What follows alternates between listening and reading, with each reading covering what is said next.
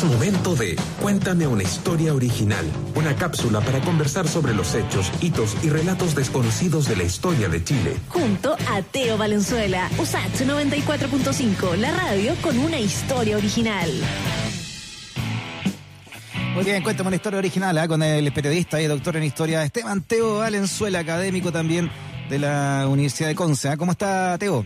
Freddy, muy bien, cariño, acá lloviendo harto. ¿Dónde está? ¿En qué lugar de, de Chile? Estoy en Machalí, desde aquí teletrabajo y una vez al, al mes en Conce inmerso ahí en la historia que se construye desde la desde la región que está enfrentando mejor la pandemia que Santiago ya. Sí, sí, está bien. Saludo a Conce, la fuerza de Conce, la fuerza del rock and roll está allá en Conce, por supuesto. Oiga, trae una buena efeméride usted para conversar también. La, nos gusta esta la historia que, pe- que pervive, que persiste, cómo se entiende el presente, pero sabiendo original, mucho de lo que que ocurrió en el pasado. ¿no? ¿Perdón? La historia que pervive, como tú dices. Claro, por supuesto, porque este año eh, se van a se van a cumplir en septiembre 50 años del ascenso de la Unidad Popular al poder, ¿no? Pero sería bueno interesante saber qué se mm, qué se discutía, cuáles eran los temas ciudadanos hace exactos 50 años aquí en Chile, Teo.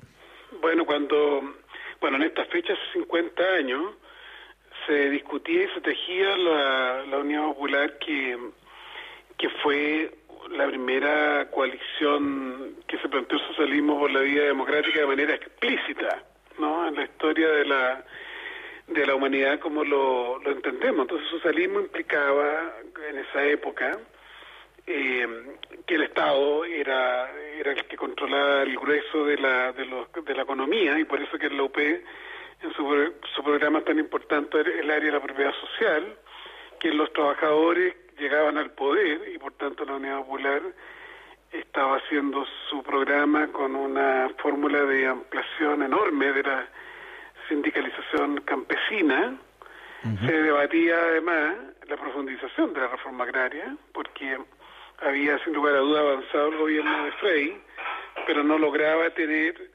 niveles aún mayores de, de- de entrega de, de- de terreno. Y otro debate, el educacional.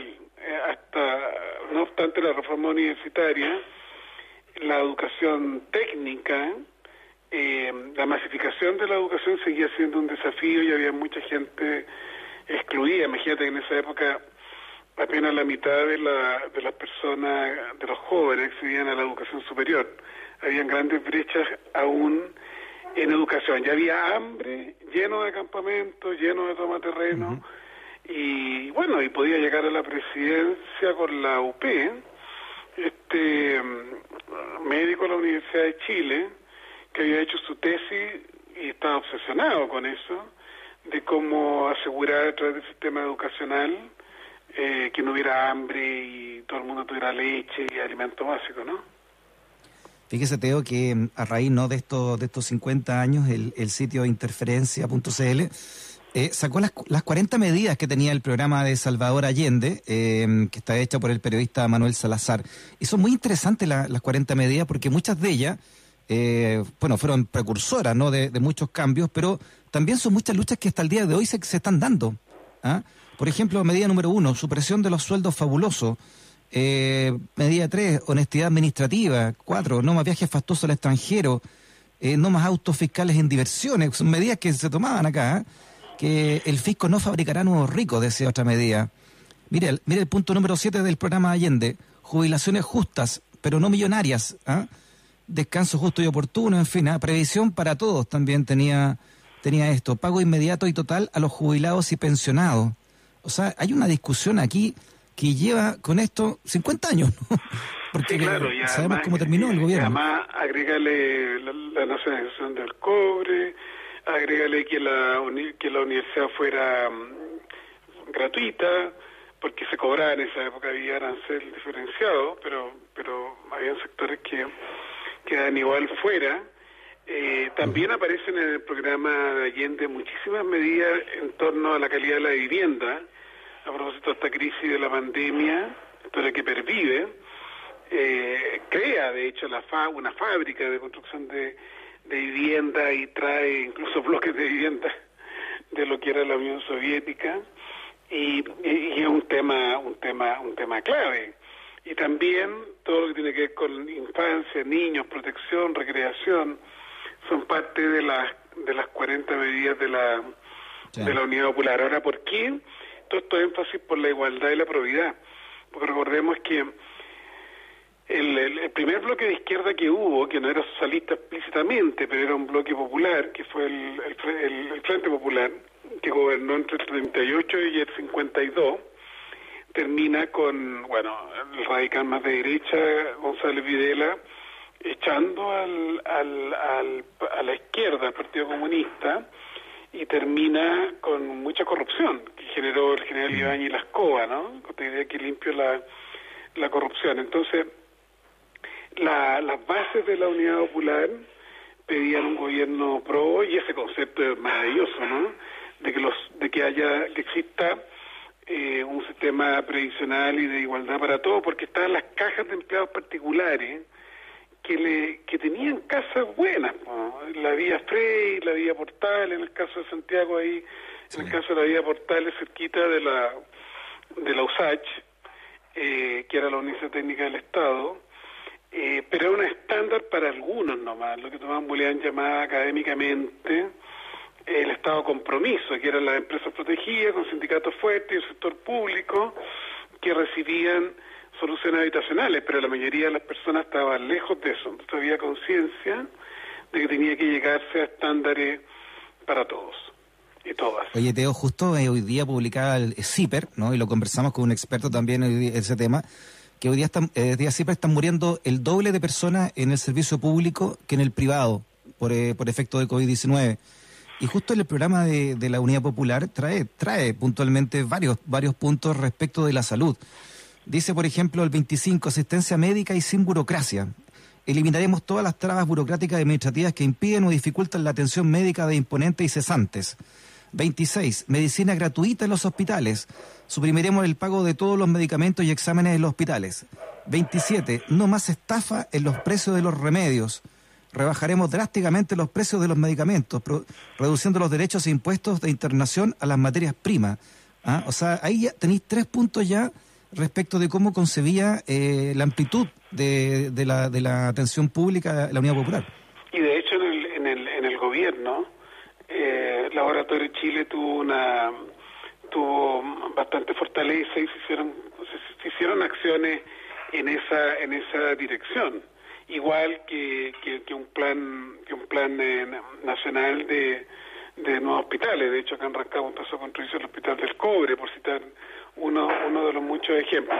Y como Allende había trabajado como en el Ministerio de Salud había sido subsecretario y había, y, había hecho la tesis, sabía tempranamente y fortaleció esta idea de la, de la atención primaria de, de salud como una cuestión bastante, bastante esencial en el, en, el, en el modelo de salubridad que, que Allende había, que, Allende quería. Ahora, mm. los sectores, los sectores, eh, Allende además se preocupó de buscar consensos, y si al Partido Comunista, al Partido socialistas se sumaron los extendidos de la DC, que era el MAPU, y, cuidó mucho la presencia del centro en su coalición, que era el Partido Radical, que había gobernado con Alessandri, antes de, de, Frey. Y se mm. trae el Partido Radical, y allí el Partido Radical aporta, con su ministro, con su metarrelato, bastante lo que tiene que ver con preocupación de la, de la educación, hay, hay, hay mención entre las medidas lo de lo de liceos de calidad para todos ya como concepto, eh, porque los liceos, aunque fueran públicos, eran bastante elitistas, entonces todo lo que tiene que ver con programas de alfabetismo, de, de, educación dual, educación técnica, todo eso, aparece importante en el programa de la Unidad Popular bajo esta idea de educación para los trabajadores y sus familias. ¿no? Mm. Sí, fíjate, deja leerte los últimos tres puntos del, del programa de 40 medidas de, de la UP. Dice eh, el 38, fin a la justicia de clase. Crearemos un procedimiento legal rápido y gratuito con la cooperación de las juntas de vecinos, dice, para conocer y resolver casos especiales como pendencias, actos de matonaje, abandono del hogar y atentado contra la tranquilidad de la comunidad. 39, consultorios judiciales en su población. Estableceremos consultorios judiciales en todas las poblaciones. Todo esto para que la justicia eh, llegara a todo el mundo, posteo, pues, ¿no? No solamente hubiese una justicia para los que tenían eh, dinero, ¿no? Eh, y la 40, creación del Instituto Nacional del Arte y de la Cultura. Crearemos el Instituto Nacional de Arte y de Cultura y escuelas de formación artística en todas las comunas. El arte como manifestación del espíritu también, ¿eh? claro, eso, Eso, se cumplió, ¿eh? se crearon las escuelas de creación artística, la ECA, en, en, en, muchas, en muchas partes. Y lo, lo interesante mm, para comprender el contexto, en aquella época solo cuatro universidades del país daban, daban derecho, entonces existía la, esta corporación de asistencia judicial, pero era muy poca la gente que accedía a un trato justo y era común el abuso con, con los de menos recursos y, por eso que, que esa idea judicial se, se constituye. Además, la, la Unidad Popular constituyó estos comités de Unidad Popular en que hubo mucha participación de, de los distintos partidos que la, la compusieron y se todo un trabajo para la construcción participativa de ese, de ese programa, ¿no? Que mm. es inédito en la historia, ¿no? Por, porque si uno lo ve, mezcla probidad, desarrollo, porque también eh, toma temas tecnológicos, eh, la integralidad de las políticas, menciona también de manera bien bien pionera lo de recreación y acceso a parque, que solía ser un tema ausente muchas veces de las prioridades de las izquierdas en su en sus programas de, de gobierno. Lo lúdico también mm. como parte de la cultura y el desarrollo de la integral de las comunidades y las personas. Tú sabes que nuestra universidad, la Universidad Técnica del Estado, la USACH del día de hoy, ¿no? Eh, fue la que lideró todo el movimiento artístico de, en el gobierno de la Unidad Popular creando, creando a través del Estado, por supuesto, como Universidad del Estado, una, un gran centro de extensión eh, de comunicaciones de cultura, donde, por ejemplo, ahí estaba Víctor Jara, entre otros, ¿no? Isabel Parra, eh, toda la, nueva canción chilena, se, se nutrió y nutrió a la sociedad desde el apoyo de la Universidad Técnica del Estado, que tenía sedes en, varias partes de Chile. Entonces, las la, manifestaciones que artísticas que hacían eran tan importantes que, por ejemplo, el, el presidente Allende o Fidel Castro cuando estuvo de visita acá en Chile, hicieron eh, discursos desde la Universidad Técnica del Estado. Bueno, de hecho, el, era tan importante la UT que el famoso discurso del presidente Allende en la mañana del 11 de septiembre, anunciando un plebiscito para, para buscar una salida política a la, a la, a la del conflicto que tenía la CIA y toda la oposición al, al país y a, la, las propias quiebres de la UP, iba a ser en la UT. Y, y, Gonzalo Roja, este escritor, una vez me decía eh, en una invitación, en un seminario, que, claro, lo, la, la, actividad cultural de la, de la Universidad de Chile en los 50, la actividad cultural de la Universidad de Concepción en los 60, que incluso invitan a Alan Ginsburg, tú recordarás eso, ¿no? y, y, hacen los grandes encuentros culturales, la propia Violeta Parra enseña folclore en la Universidad de Concepción en los 60, y sin lugar a dudas la UT sobresalió en, en esos años de la Unidad Popular con ese gran rector que fue Enrique Kirchberg, ¿no? Eh, como aporte a la cultura. Enrique Kirchberg que eh, para, el, para el golpe, él decidió quedarse en la Universidad Técnica, ¿no? En la IUSACH, ahí en la Casa Central, eh, para quedarse con, su, con sus profesores y sus alumnos, ¿no? No, no quiso irse, la, irse de ahí y se quedó con su señora eh, y resistió junto con el alumnado y el profesorado la, la, investida del, de los militares a cargo de Moren Brito, que terminan después al día siguiente, después de ametrallar eh, la universidad y de, bombardearla con, con, con tanques, no sé, con, con, con armamento pesado, sacan de ahí a toda la gente y la derivan al Estadio Chile. Tú sabes, para, los, para los auditores, historias que perviven, eh, que encuentro que son muy importantes, Freddy. Tú sabes que Enrique Kiefer, que era comunista, era un tipo tan prestigiado en lo académico, en lo intelectual, en lo institucional, en lo que el Partido Comunista además se jugó para que la Unidad Popular hiciera su programa y respetara y, y combatió los segmentos de ultra izquierda. Eh, Enrique fue recibido por la Universidad de Columbia, una, una universidad pública de Nueva York.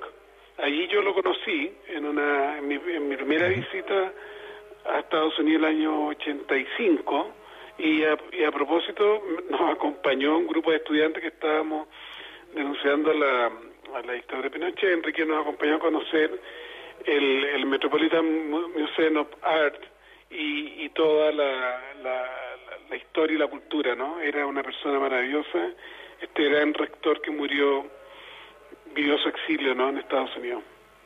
Sí, ahora hay una hay una placa linda, ¿no? Y conmemorativa a Enrique Kirberg ahí en la, en la universidad, ¿no? Por, por todo lo que significó, ¿no? Su, su, su mandato como rector desde el año 68 hasta el 73, cuando es detenido ahí, y repito esto porque es una actitud que lo enaltece harto a Enrique Kirber, es, detenido ahí en su universidad, eh, porque se quedó cuidando a su gente, ¿no? A su académico y a sus alumnos, ¿no? Eh, una, una, de las cosas, Freddy, que, que, que, el rector cumple, al igual que, que el presidente Allende y los fue esto de la, la, la apertura a la universidad, como tú decías, la extensión cultural, pero también el famoso convenio entre la CUT y la Universidad Técnica del Estado, que permitió programas para técnicos y profesionales universitarios a trabajadores, programas teórico-prácticos en todo el país y hace falta un buen libro que, que rescate esa maravillosa historia de la primera masificación de la educación al calor de la reforma universitaria de estos gobiernos progresistas de Frey y Allende. Muy bien, ah, interesante eh, recordar la historia con también lo que está ocurriendo. Y por último, eh, Teo, así de manera de resumen, tenemos que irnos ya, pero de, de los 50 años de, de, ese Chile, ¿qué, ¿qué, cosas crees tú que perviven hoy, que deberíamos rescatar como sociedad en estos 50 años que se cumplen? Mira, la Unidad Popular eh, sigue pendiente de que Chile vuelva a tener un, proyecto transformador en que salían sectores de centro y de izquierda, pero que esta vez no haya atentado de ultraderecha, la CIA en contra y también los mismos grupos de, de, de, izquierda más, más ultra destruyan un proceso de construcción. Y lo segundo, yo diría, eh, Freddy, quedaron muchas cosas de la UP. Quedó la nacionalización del cobre, quedó la mejora enorme en mm. salud, quedó la idea de cambiar el estándar de la educación, pero no solo a las cajas a las cajas de los sectores privados o grandes funcionarios públicos, sino que a nivel también de los sectores populares. Quedó de la Unidad Popular, bueno, se podrá hablar otra vez, los esfuerzos de modernización de la Corfo y de empresa eficiente, hasta con esta cosa del uso de lo que hoy día llamamos Internet o de, o de comunicación instantánea para coordinar acciones. Eh, fue un, un, gran un gran legado y para qué decir la, la profundización de la reforma agraria y la dignificación de, millones de chilenos que, ese gobierno significó. Sí. Y también una, un gran avance en la economía el primer año, antes de que, de que se conociera esa frase de Nixon ¿no? a Kissinger, eh, haremos aullar la economía chilena, ¿no? y bueno, y todo lo que significó también el boicot después de la, de la derecha de la época eh, a la economía nacional, eh, fue un, de un gran impulso todo lo que vino en los primeros años de la Unidad Popular. Sí, claro. Eh, por cierto, eso, eso los historiadores y los economistas se debate más, pero efectivamente el año 70 y 71 la economía creció casi promedio los dos años el 10% anual. Claro, y después 72 con, con el boicot ya generalizado, los atentados, el pago a la CIA, el, paro de los camioneros, etcétera, se, se va se va destruyendo, ¿no? Ese ese auge económico. Pero se demostró que, que pudiendo eh, mejorar los salarios, también crecía la demanda, y Jackson uh decía que una de las grandes razones de la, de la carestía, entre comillas, que hubo la Unión Popular, dos tercios fue el boicot, un tercio fue que creció, como creció el poder adquisitivo, claro, no había, hubo más, más dignidad y, el yogur no era solo, solo para la clase media, sino que los sectores populares, mucha gente pudo acceder a bienes de, de, consumo insospechados ¿no? en la vida de los pobres y los vulnerables en nuestro, en nuestro país. Esteban Teo Valenzuela, periodista también, doctor en Historia Académico de la Universidad de Conce. Muchas gracias en su sección. ¿eh? Grande Freddy, no, seguimos dándole a la historia que pervive. No lo olvides. Muy bien. Abrazo grande, Teo, que esté muy bien. Igual, que esté muy bien. muy bien, ya son las Hoy son las 7.58. Nos vamos. Gracias por la sintonía, gracias por pertenecer también a esta comunidad del pensamiento llamada Razones Editoriales. Siempre ¿eh? a partir de las 6 de la tarde desde la Radio Sacha nos encontramos. Hasta mañana, si Lennon quiere. Ciao.